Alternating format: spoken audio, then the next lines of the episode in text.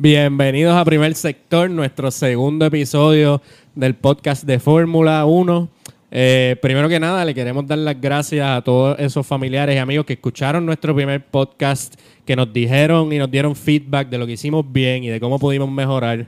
Eh, ¿cómo, ¿Cómo se siente que, tus amigos como que, les guste de lo que estás hablando y validen eh, lo que estamos haciendo? Bueno, pues es chévere, pero yo la, idea del podcast es como que añadir más gente al, al deporte yo siento que ha pasado, la mayoría de la gente que yo conozco no, no saben mucho, saben que existe porque Fórmula es un nombre bien reconocido, pero no saben como que mucho del deporte, no, no lo siguen y pues la idea del podcast es para eso y, ver que mi, ¿sabes? gente que conozco, mis amigos, están escuchándolo y nos dieron muy buen feedback y estamos motivados a seguir, a seguir dándole. No, de verdad se aprecia un montón. Ahora poco a poco pues, uno va a seguir mejorando la calidad del producto y eso, pero por lo menos para los que estuvieron ahí desde el principio y que nos han dicho cómo mejorar y, cómo, y, qué cositas les gustó, pues le agradecemos mucho. Y nada, esto vamos, vamos a romper seguida. Eh, en el podcast pasado hablamos del qualifying de Portugal, eh, una carrera bien interesante. Podemos ver que, eh, pues, el, el Mampo eh, Ángel eh, tuvo tuvo el tuvo el, ¿cómo se llama eso? la pegó, la pegó. La, la pegó, la pegó. La bola de cristal, la bola de cristal. La bola de cristal con Lewis Hamilton, Max Verstappen y Bottas como su top 3. Ellos eh, pues fueron los fueron el, los ganadores de, de Portugal. Eh, seguido por, por Sergio Pérez, que tuvo muy buena carrera en, en quedó P4 y Lando Norris que quedó 5. ¿Qué les pareció ese, ese evento? Eh, yo creo que fue.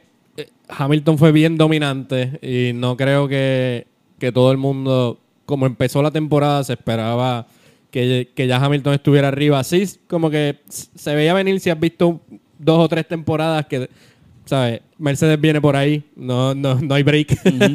este, pero buena carrera. Eh, los resultados yo creo que reflejan ahora mismo dónde están los drivers. Si yo fuera a hacer como un top 5 de drivers y, ahora mismo cómo andan, creo que yo fácilmente pondría a Lando Norris ahí en el top 5 ahora mismo. Eh, no sé si, si, eso es debatible o no, pero estoy casi seguro que sí. Para mí la carrera no hubo mucha sorpresa. Este, el intercambio que hubo entre Hamilton y, Verstappen al principio, que eh, Verstappen le, le, pasó, le rebasó y luego de eso Hamilton creo que fueron como dos, tres laps más tarde, vuelve y rebasa.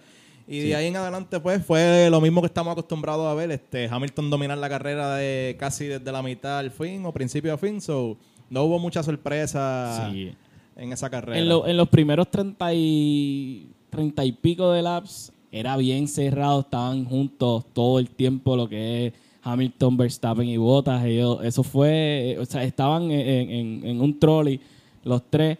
Eh, pero pues había que e, era era una era un, un, tirijala de quién iba a ser el primero en hacer el pit stop Verstappen se arriesga y, hace y hace un pit stop para cambiar a la goma medium y poder terminar la carrera el, pit stop de, Verstappen fue de 2.3 segundos. Red Bull. Red Bull. Esos son los reyes de los pit stops. Red Bull es Red Bull. Ellos tienen el récord mundial de. Sí. ellos tienen el récord. 1.8. 1.8 es el récord de, de pit stop de Red Bull.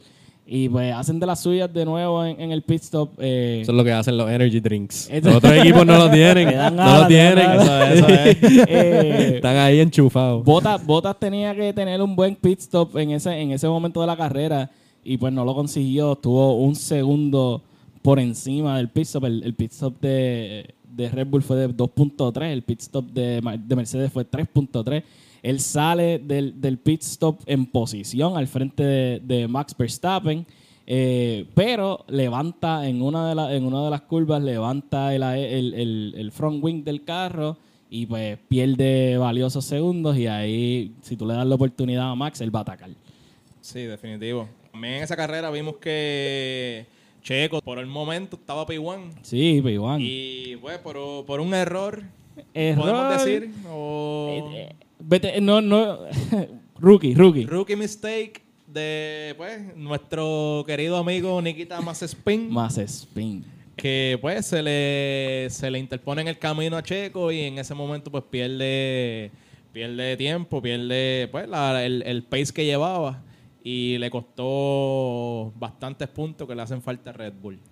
Checo no, ¿sabes? no es santo de mi devoción, vamos, vamos a hablar claro, pero ¿sabes? está demostrando, está demostrando. Hoy en el quali pues no fue su mejor día tampoco, pero, pero está demostrando que se merece la silla por encima de Albon. Sí, por encima. Por ahora, El, el, esa, esa situación... por- por ahora. Esa situación en, con Nikita Mazepin se supone que eso es un blue flag. Para los que no saben, pues blue flag es que tú tienes que ceder tu posición, el, el race line, eh, cuando te están haciendo un lap. Básicamente, te- si te están dando una vuelta por el lado, se supone que tú cedas el racing line. Nikita Mazepin, eh, como quien dice, defiende una posición que no le tocaba y obliga a que Checo tranque las gomas, eso, eso crea un, un problema más adelante porque eso crea vibración, eso te puede... Un ¿sabes? flat spot Eso te crea goma un, y- exacto, te crea un flat spot y te puedes hasta romper la suspensión. Kimi le ha pasado, ha- han habido muchos eh, pues, choques y, problemas porque cuando el carro vibra, pues tú no ves. O sea, Claro. literalmente tú no ves eso. Pues, y, y Nikita obliga, obliga a Checo a, a hacer un flat spot en las gomas, pierde, él estaba, él estaba sacando siete, él estaba sacando ocho segundos a Lewis Hamilton, pierde cinco de esos segundos en ese problema y pues obviamente pierde posición y no puede defender lo que es los puntos de, de Red Bull. En el GP eh, vemos un rookie mistake de alguien que tú no esperarías, como Kimi. Kimi saliendo de la carrera, eh, eh, pues él, obliga a un safety car porque choca a, a Giovanazzi por detrás. Algo que pues una persona con 1700 laps en las costillas uno no esperaría que hiciera. Claro, claro. Pero pues, esa- esas son las cosas que pasan en Fórmula. Checo, Checo, yo sabemos que tú no eres muy fan de Checo, pero, pero Checo al principio de la carrera también tuvo problemas porque él no tenía grip. La mayoría del, del, grid empezó con soft tires. Checo, pues, la, la, la estrategia del equipo era ver cómo funcionaban los medium tires en, en ese, en ese Grand Prix y pues lamentablemente él no tenía mucho grip al principio de la carrera, pero eso después le permitió entonces eh, mantenerse en una posición de P1 con varios segundos frente de Lewis Hamilton, porque ya las gomas del resto de, de los que estaban en el grid estaban degradadas, o él tuvo como que una mejor oportunidad. Yo creo que Checo con, con todas las ocurrencias y cosas que, que pasaron durante la carrera, como quiera demostró que po- podía poner el carro donde el carro ¿sabes? debería Claro, estar claro. en términos de, de- de posición. Cuestión de tiempo en que pueda encontrar ese weekend perfecto o por lo menos ese domingo perfecto que, que, termine el podio. O sea, yo creo que ya se avecina un podio en las próximas tres o cuatro carreras. Sí, como lo hablamos en el podcast anterior, el episodio anterior, hemos visto que la progresión de Checo en ese carro, como ya poco a poco pues se está sintiendo un poco más cómodo con el carro. Eh, ya, como dijimos, es cuestión de tiempo que por lo menos un- una victoria se pueda llevar. Este, y bueno, buenos puntitos que a Red Bull le- les hace falta en la carrera para la Copa Constructores. Tenemos que Danny Rick, luego de haber hecho un mal Quali. qualifiers, pudo recuperar eh, dos o tres posiciones, eh, llegando P9, cogiendo dos puntitos.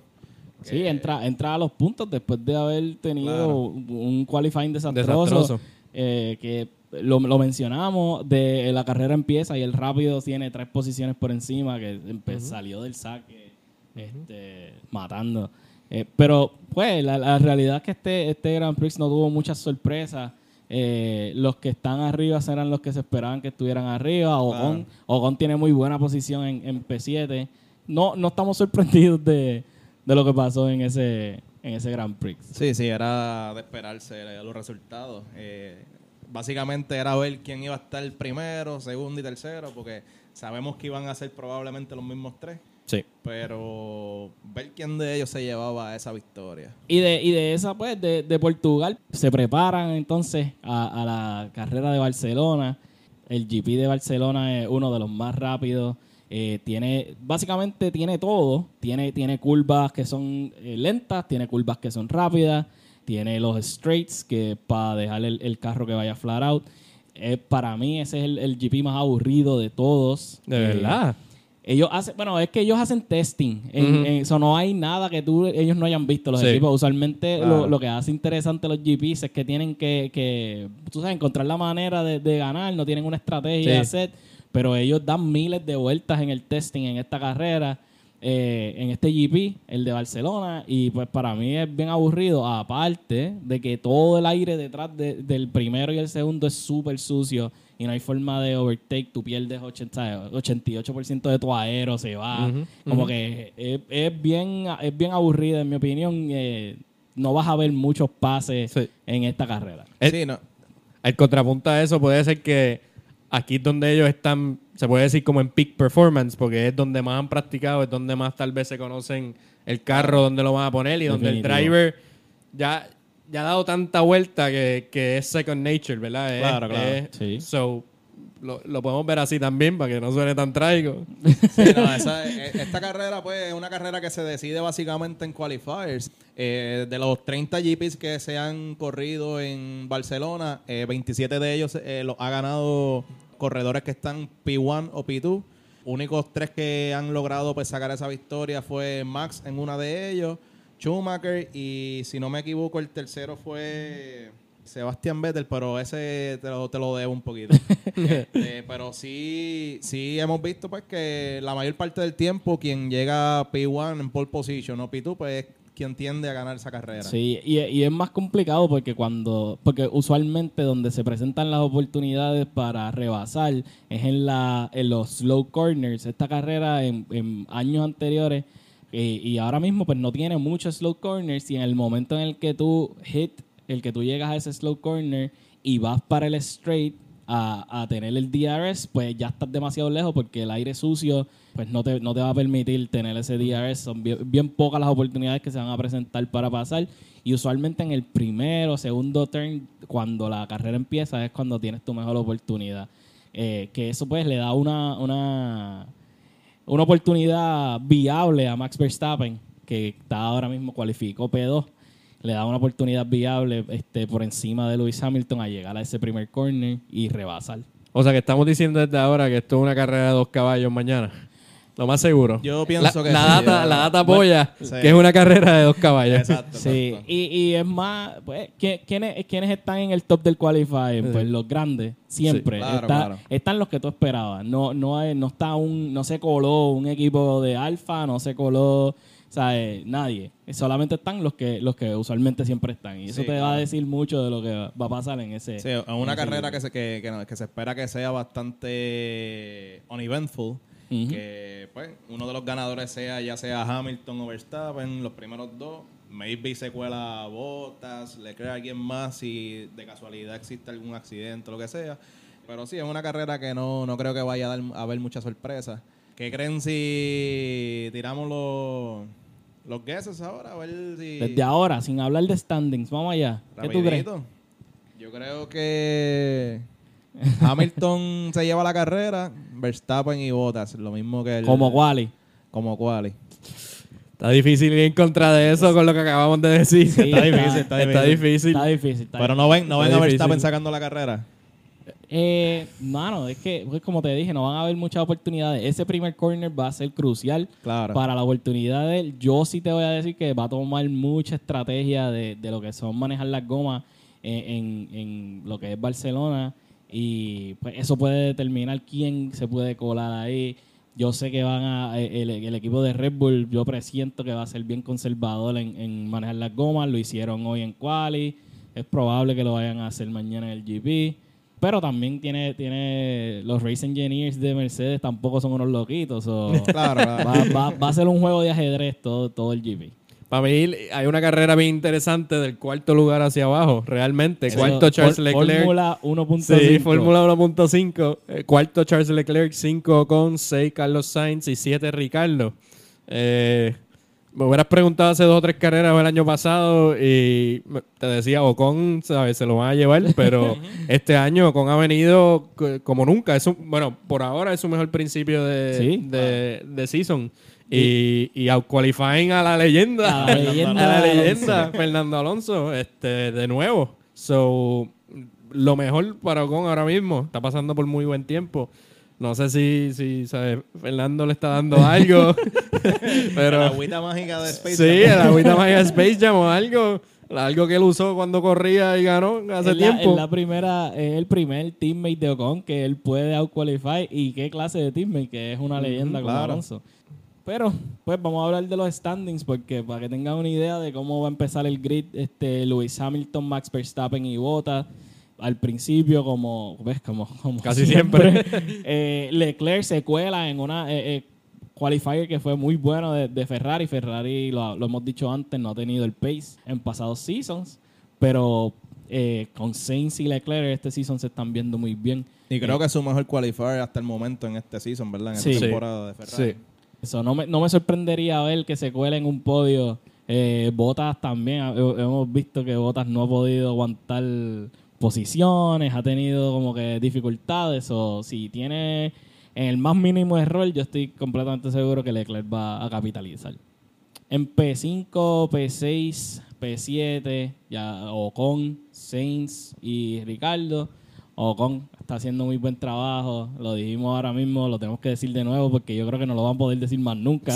Este, Pero ¿tú crees que sea un fluke que, que esté ahí o eh, se ha visto en un upward trend. El, el GP anterior le quedó P7, este GP cualifica Claro. P5. ¿Quién sabe? ¿Quién sabe? Y Renault tiene lo que, ¿sabe? La capacidad para competir por ese Constructors Cup. Claro, claro. Y Fernando Alonso ha ido climbing the grid poquito a poquito también. Hoy Sí que quizás está cogiendo también, su- llegando a su tiempo, como tal tal, vez cogiendo su pace. están figuring out el carro Claro. juntos. Tal vez Ocon con un poquito más de experiencia Sí. que Alonso y no compartiendo todos sus secretos todavía. pero, pero van muy bien. Y ese, ese, es el, ese es el top 10, básicamente, de, de, de ahí para abajo. eh, lo que hay es tristeza. Eh, Lance Stroll queda P11, que yo me, me sorprende que quede ahí, especialmente por lo que porque pues Ocon está arriba. Sí. Pero Lance Stroll queda P11, Gasly queda P12, eh, Alfa Tauri para mí tuvo desastre all around con Gasly, que pues se, se queda fuera de Q1. Nosotros antes, antes de que empezara la temporada pusimos a Alfa Tauri bastante arriba en nuestro Sí, ranking, ¿te sí. acuerdas? Lo veíamos muy bien. Gasly la temporada pasada había demostrado que, bueno, obviamente ganó una carrera, pero, pero Claro. estuvo en contention, ¿verdad? Estuvo, estuvo peleando por, por posiciones importantes. Eh, yo creo que la salida de Kvyat y la entrada de Yugi, yo creo que todos nosotros lo vimos como positivo. este, y, Sí. y con esperanza de que, de que Yugi pudiera Y, y, hacer cosas Sí, buenas. que, que, que fuese a hacer un improvement por Sí. encima de Dani Caviat, que Sí. Y Yuki en el primer, en el primer, la primera carrera de- de- del season se, Se vio bien. como un world beater. Él, claro, como un futuro campeón. Pero, pues eh, lamentablemente se nota que es rookie. Se nota que es rookie. Eh, hoy, pues, el, el carro, él culpó el carro. Yo estoy seguro que el carro no tiene la culpa, pero él culpó el carro. Estaba bien molesto. Pues, esas son las cosas que pasan cuando. Lo culpó al, al, al momento de su lap y después en la entrevista post-quali le tiró bien duro al equipo que hasta, hasta los comentaristas estaban diciendo que debería aprender Sí. a controlar sus emociones porque eh, habló fuera Sí. de turno. Él, él- Sí, él sí. es un driver bien emocional. Él lo dice, él habla Dice malo muchas malas palabras. Sí, de- no, y eso va a ser parte de su crecimiento como corredor también, como que Sí. pues, asumir quizás un poquito más la culpa y eso, y no, estar- no tanto echársela al equipo, porque hemos visto que por lo menos Gasly le está- le- le- con ese carro ha podido conseguir bastantes puntos, buenos qualifiers, so, No, te- no te ves bien cuestionando que si tienes la misma maquinaria que tu teammate. Claro. Cuando llevas tres carreras y eres Sí. rookie y no, Claro, tienes, claro. No, no tienes espacio pa- para Sí, hacer él- esas preguntas realmente. No es lo mismo que la haga un Botas que Ajá. puede hacer esa pregunta con autoridad. Eh, sí, porque pues, eh, pero Yuki, Yuki es joven, tiene, tiene mucha carrera por delante. eh, pero esas son cosas que se tienen que aprender en el calentón, como uno Sí. dice. Y él está, él está en el medio de eso. Eh, me sorprende, me sorprende eh, el, el empicista ahí, Giovanazzi. Eh, P14. eh, por encima, por encima de, de Kimi, este, por encima de Rosso, que yo diría que ellos son los dos mejores drivers que, que Giovanazzi, pero él está ahí cómodo. Eh, vimos en la, en la carrera anterior que él le pasó por el lado a Betel súper tranquilo, Giovanazzi. Eh, Vettel no hizo nada por defender su posición, que también, yo no sé si es que él está quitado o no sé qué pasa, pero pues, yo, Giovanna sí está ahí, eh, está diciendo presente, ya sabemos su nombre por lo menos, o no, estamos, estamos conociéndolo. Yo creo que es lo que va de temporada. No tenemos ni un highlight de Vettel haciendo algo, ¿sabes? bueno, de- que le de, cam- pasen. de campeón. Claro. Que le pasen, que Sí. le pasen. Aparece en el lado oscuro del highlight. el lado feo. Y esos últimos tres posiciones de Mick Schumacher, Latifi, el otro que nadie conoce. El, eh, pues, Y PC2. bueno, nuestro querido amigo Mas Spin, que creo que la pregunta que todos quieren saber es Did he spin? opinión. opinión en práctica, eh, so, en, todos los, en todas las tracks que él ha ido, ha espineado, se llevó el gravel. Bueno, fue eh, un, una, un performance más. Otro día en la oficina. Otro día. Otro día en la oficina. La pregunta es: ¿cuántos carros va a pagar el papá? ¿Cuántas suspensiones va a pagar el papá antes de que lo saquen de, de ¿A fórmula? cuándo va a aguantar? Eh, in- interesante, Schum- Schumacher queda P17 en la carrera anterior en Portugal, hoy cualifica a 18, está sacándole a un carro que no tiene para sacar, so, se está viendo muy bien en lo que es pues la- los constraints que es guiar para Haas. Y en competencia directa con, con la otra silla de Haas, pues. ¿Qué claramente- competencia? ¿Qué competencia? Tú estás guiando solo. Básicamente. Estás guiando en los de un trompo. Tú, tú no puedes. Pero pues esos son los, esos son los standings. Lamentablemente diría yo, y usar, voy a usar la palabra lamentablemente, por los primeros tres posiciones del cual y son las mismas personas de siempre. Y las Y, últimas tres. y, y- y en la- ajá, y entonces, para, para terminar, pues es en el, en el track de Barcelona que no hay mucha oportunidad de pasar. So, espero que, que sea exciting, haya un safety car o algo, porque si no, pues no vamos a tener mucho, mucho de qué hablar en el próximo podcast. Y vamos a ver cómo funciona la estrategia. La estrategia Claro. va, a determinar muchas cosas y, y yo creo que pues la, la- el manejo de las gomas, las gomas es una de las cosas que pues, nos han preguntado eh, en el feedback que nos dieron. Quisiéramos como que hab- hablar de eso un poquito porque nosotros usamos muchos términos que maybe ustedes no conocen y entonces cuando hablamos de goma pues uno, uno piensa que son las mismas gomas que uno tiene en el carro de uno ahí en la calle y la realidad es que son, son completamente distintas. ¿Qué, qué tú crees de, de- ¿qué tú crees de eso? Bueno, bueno, ok. Eh, si, si has visto una carrera o un quali o, o lo que sea, sabes que estás acostumbrado a la terminología de soft, medium y hard. eh, los, los tres tipos de goma. Eh, si, si tuviste la suerte de ver una carrera pues mojada, tal vez viste la wet este, o lo que le llama intermediate. pero la realidad es, un- es un poquito más grande que eso. Pirelli es el manufacturero de las gomas. Y las que conocemos como soft, medium y hard realmente son cinco compounds. Le llaman C1 a C5 por los compounds. Eh, C1 siendo la más dura y C5 siendo la más suave. Y todo lo que está entre medio pues son diferentes eh, variaciones y rangos entre eh, obviamente C1 y C5, lo más duro y lo más suave. En la carrera, cuando estás viendo, hay, un- hay un color code para saber qué tipo de goma están usando las letras y el Pirelli en blanco, esa, esa es la goma hard. Cuando la ves en rojo, esa es la goma soft. Y cuando la ves en amarillo, esa es la medium. Y, y lo que pasa es que se escoge entre esos cinco compounds de goma slick, de goma lisa, eh, cuáles se van a usar para ese GP en específico. Y todos los GPs van a usar eh, combinaciones diferentes adentro de esas cinco gomas. el, el, el, el trabajito de, de Pirelli, que es quien usualmente ve, hace la, la- las gomas de fórmula, no es, no es muy fácil que digamos. Ellos tienen que determinar qué goma usar por cada GP y no tienen que ser seguidas tampoco. Ellos pueden decidir usar la C5, C4 y C1, por ejemplo. Que- Y tienen que cumplir también con las regulaciones de FIA, que ellos son le- los que le dan las instrucciones de qué quieren para esa carrera. Hemos visto que, por ejemplo, en años anteriores, en, por ejemplo, por decir así, el, Sil- el GP de Silverstone, que el primer GP Pirelli seleccionó C1, C2 y C3, y para la próxima carrera que era en Silverstone nuevamente, eh, FIA le dijo a Pirelli que escogiera C2, C3 y C4 para que la carrera fuera distinta y hubiese un resultado distinto en ese, en, en ese GP. O sea, que básicamente hemos visto cómo FIA también pues tiene control en qué goma se, se- se selecciona y qué quieren esperar de esa carrera en base a las gomas para, pues, obviamente darle un poquito más de emoción a la carrera, más diferentes estrategias y que sea un poquito más eh, interesante, pues, para los fanáticos que están viendo esas carreras.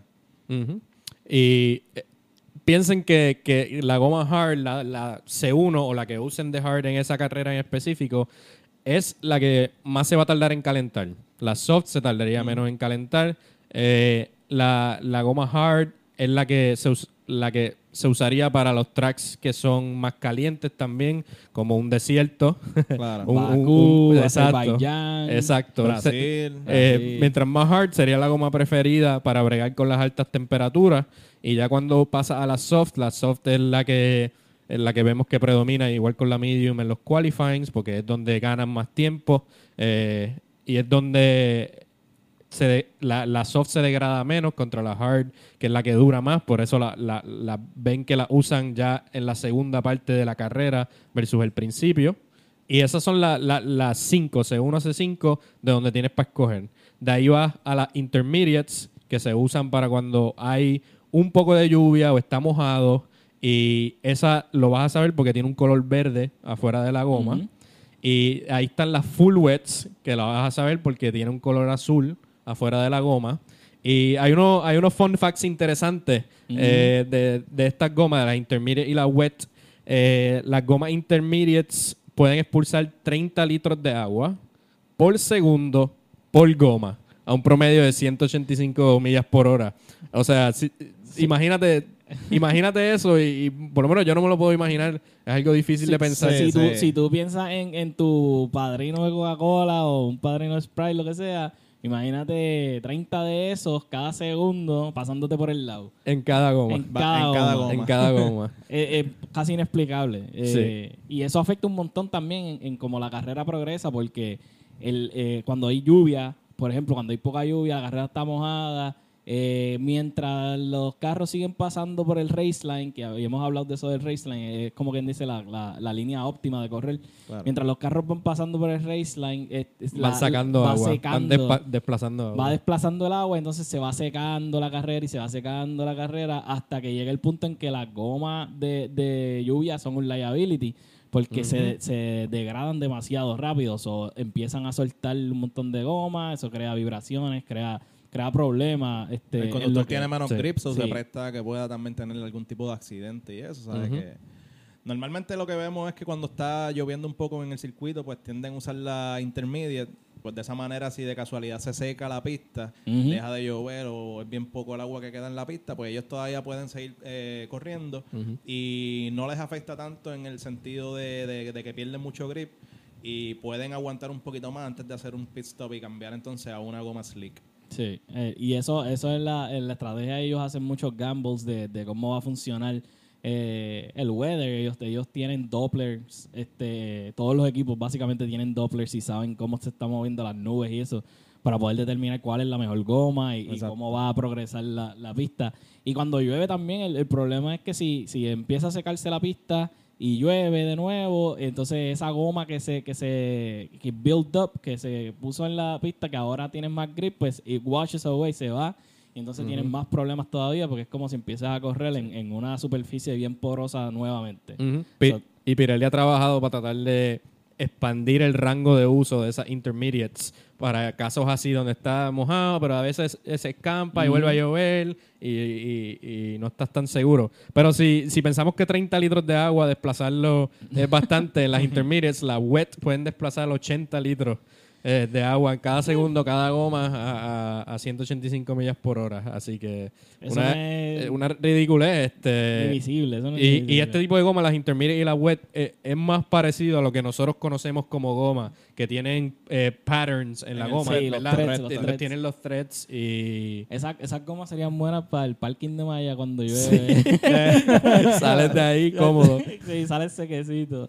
Sí, básicamente este es un, es un tema que va bien, bien profundo, porque también tienes que como corredor manejar la goma.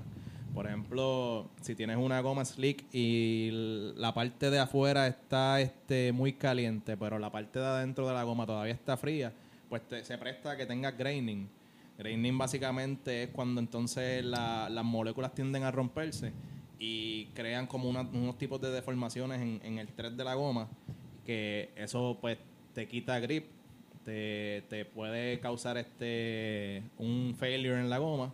Y también tenemos por ejemplo los blisterings que es cuando entonces la goma está completamente caliente.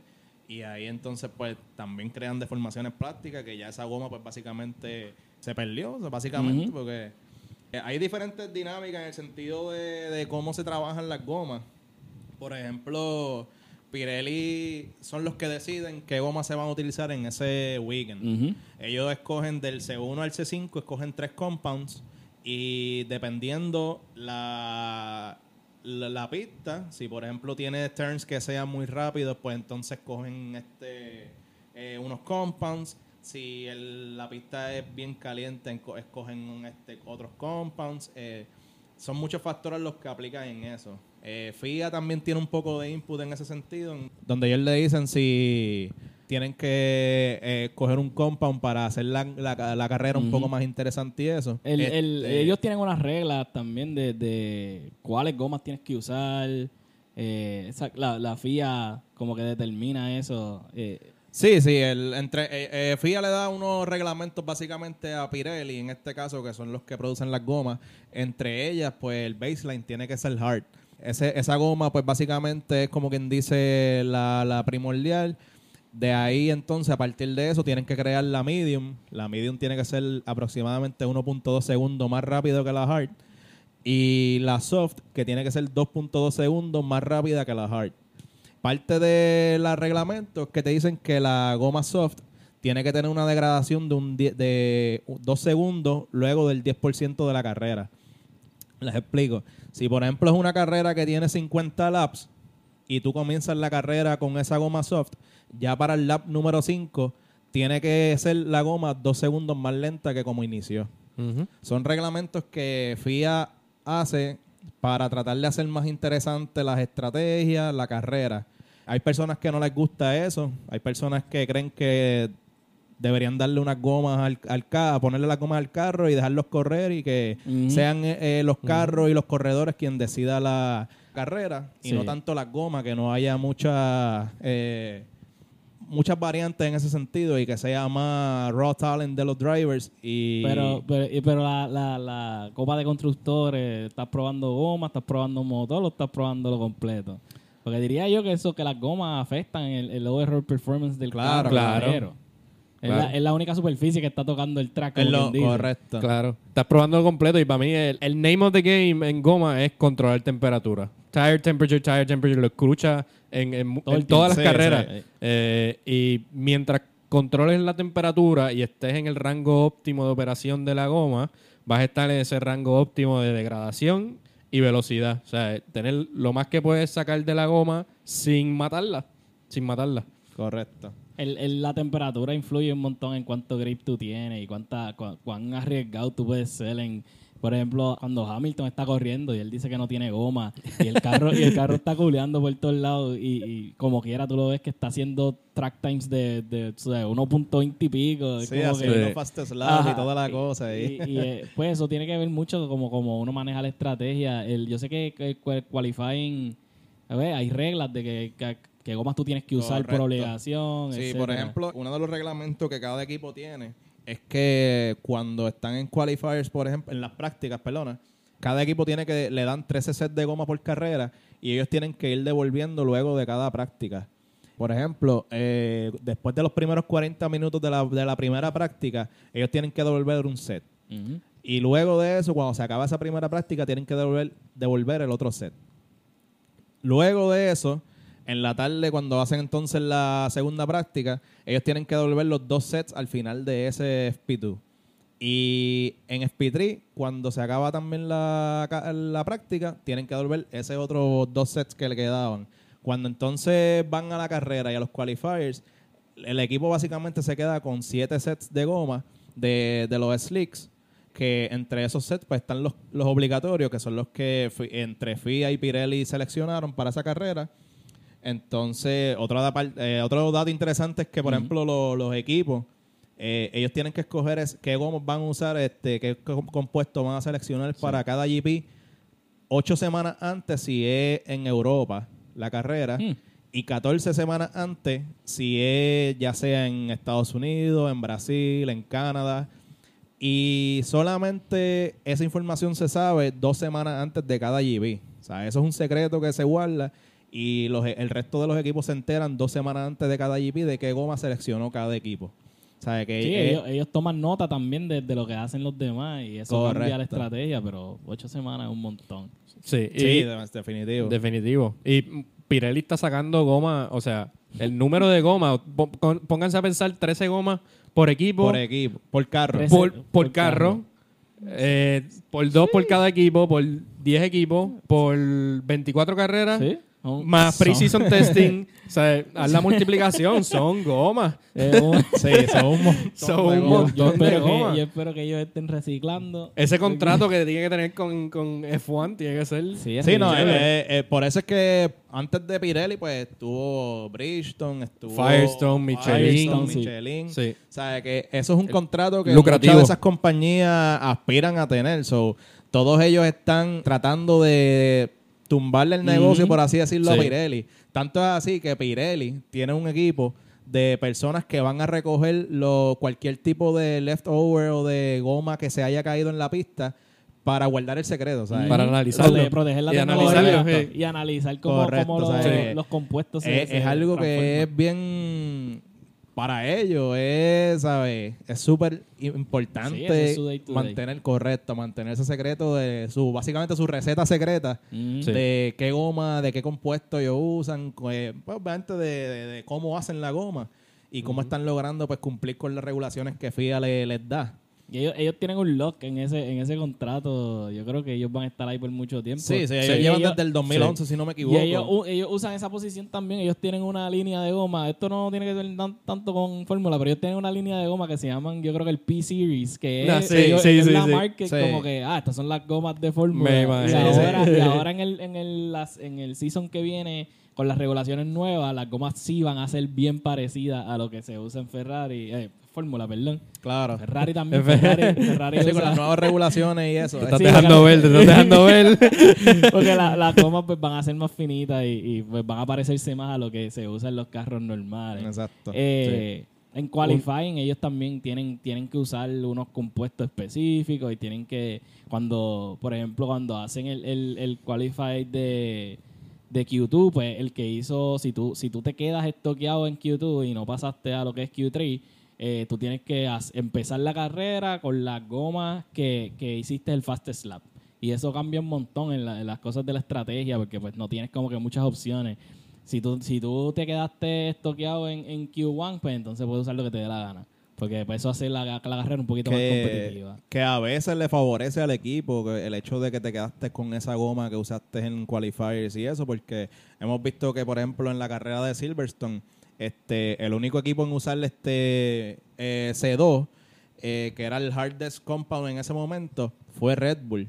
Cuando entonces ellos pasan a la carrera, eh, Max, por ejemplo, tiene que empezar con ese compuesto, con ese compound. Entonces, dos, los dos Mercedes que habían empezado con un compound más suave, eh, tuvieron failure en esa carrera y Max este, salió favorecido de haber empezado con esa goma porque entonces pudo tener eh, adquirir el control de la carrera y luego de eso pues ganarla. Sí, el- el- el- pero también pasa el flip side. Hay veces que también impacta este, la, la estrategia, porque en el Claro. 2018 Charles Leclerc se queda estoqueado en Q2, choca, no puede competir el, el resto de qualifying, se queda estoqueado entonces con los medium tires eh, en Bakú.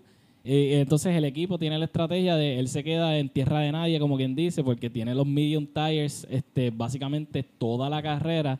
En ese, en ese GP en específico, ellos estaban como que esperando que hubiera un safety car porque eso les da un free pit stop. Entonces él tenía súper buen pace, pero entonces perdió todo lo que había hecho, perdió porque tuvo que parar a cambiar a los soft tires porque después de haber hecho toda la carrera en mediums y estar know, compitiendo para estar P1, este, pues el safety car nunca llegó y, y, y estar estoqueado en esas gomas medium pues lo, lo desfavoreció un montón.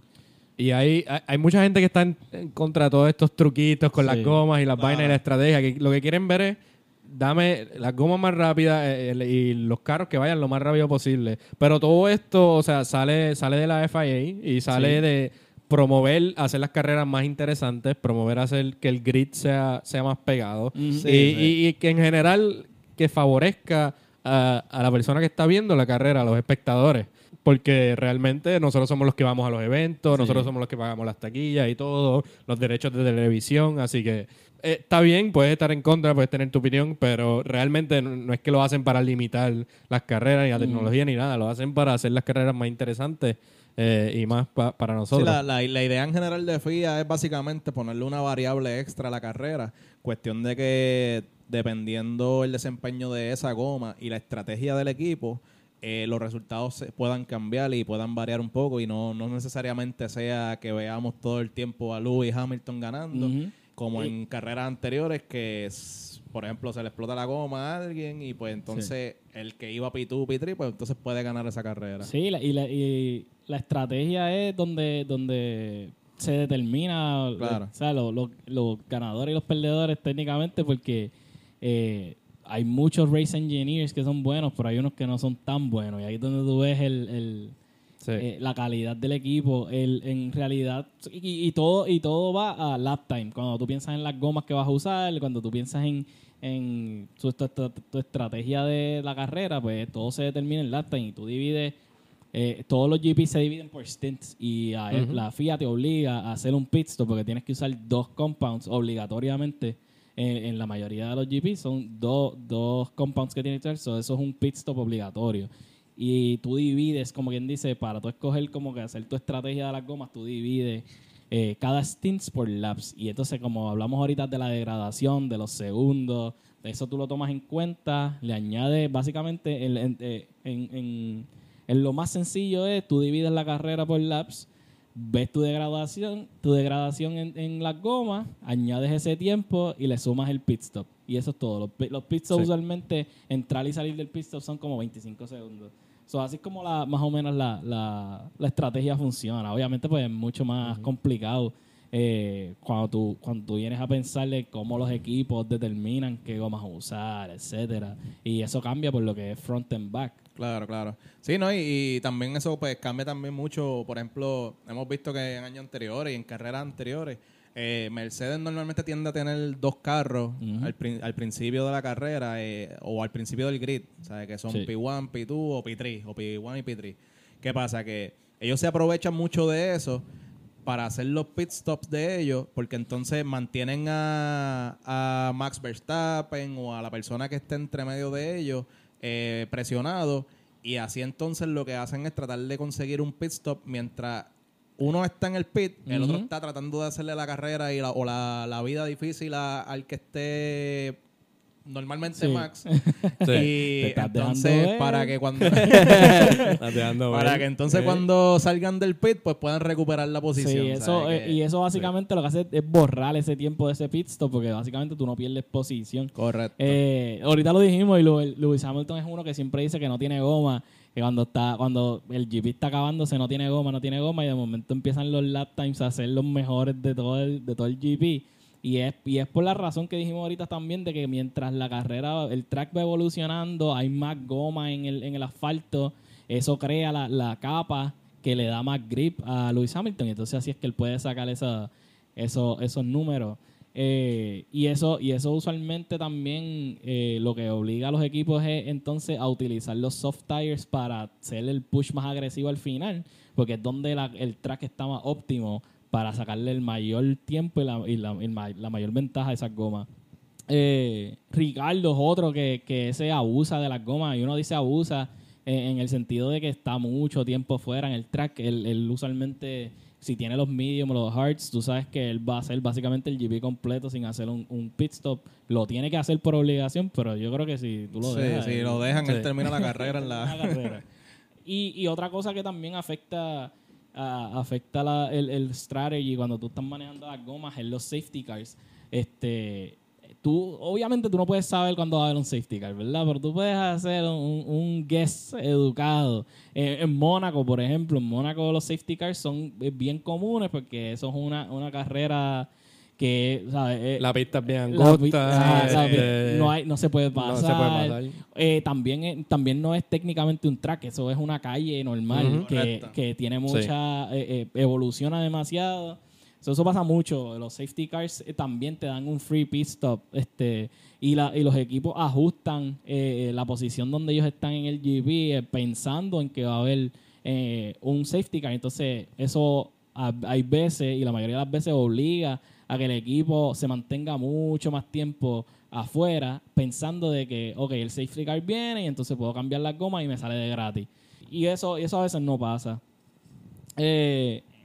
Específicamente en este GP que vamos a ver ahora mañana, del día estamos grabando hoy sábado, estamos viendo quali, pues va a ser va a ser bien importante específicamente el manejo de las gomas porque como dijimos ahorita el aire de, de- de este track es bien sucio y eso degrada la- las gomas más rápido. Sí. Eh, aparte de que tiene muchas curvas que son flat out, que son eh, bien rápidas. Curvas rápidas, sí. Y tiene los straights que también eh, eso le da, le da breathing room a la, a la goma, pero entonces cuando sales del straight tienes la, la curva rápida seguida por una curva lenta y eso le pone un montón de presión a lo que es la, la fuerza lateral de las gomas.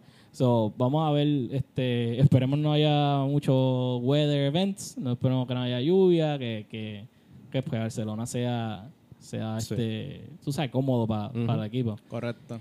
El, el, ah, y otra cosa, antes de que se me olvide, otra cosa, el fuel. A, yo- a- a la gente se le olvida que, que en Fórmula eh, hay gasolina. o sea, Claro. Porque ellos tienen batería y, tú y si has visto una carrera, has escuchado, ah, dump the battery o, o como que, you know, suelta, suelta toda la batería. Ellos sí tienen batería porque son híbridos técnicamente.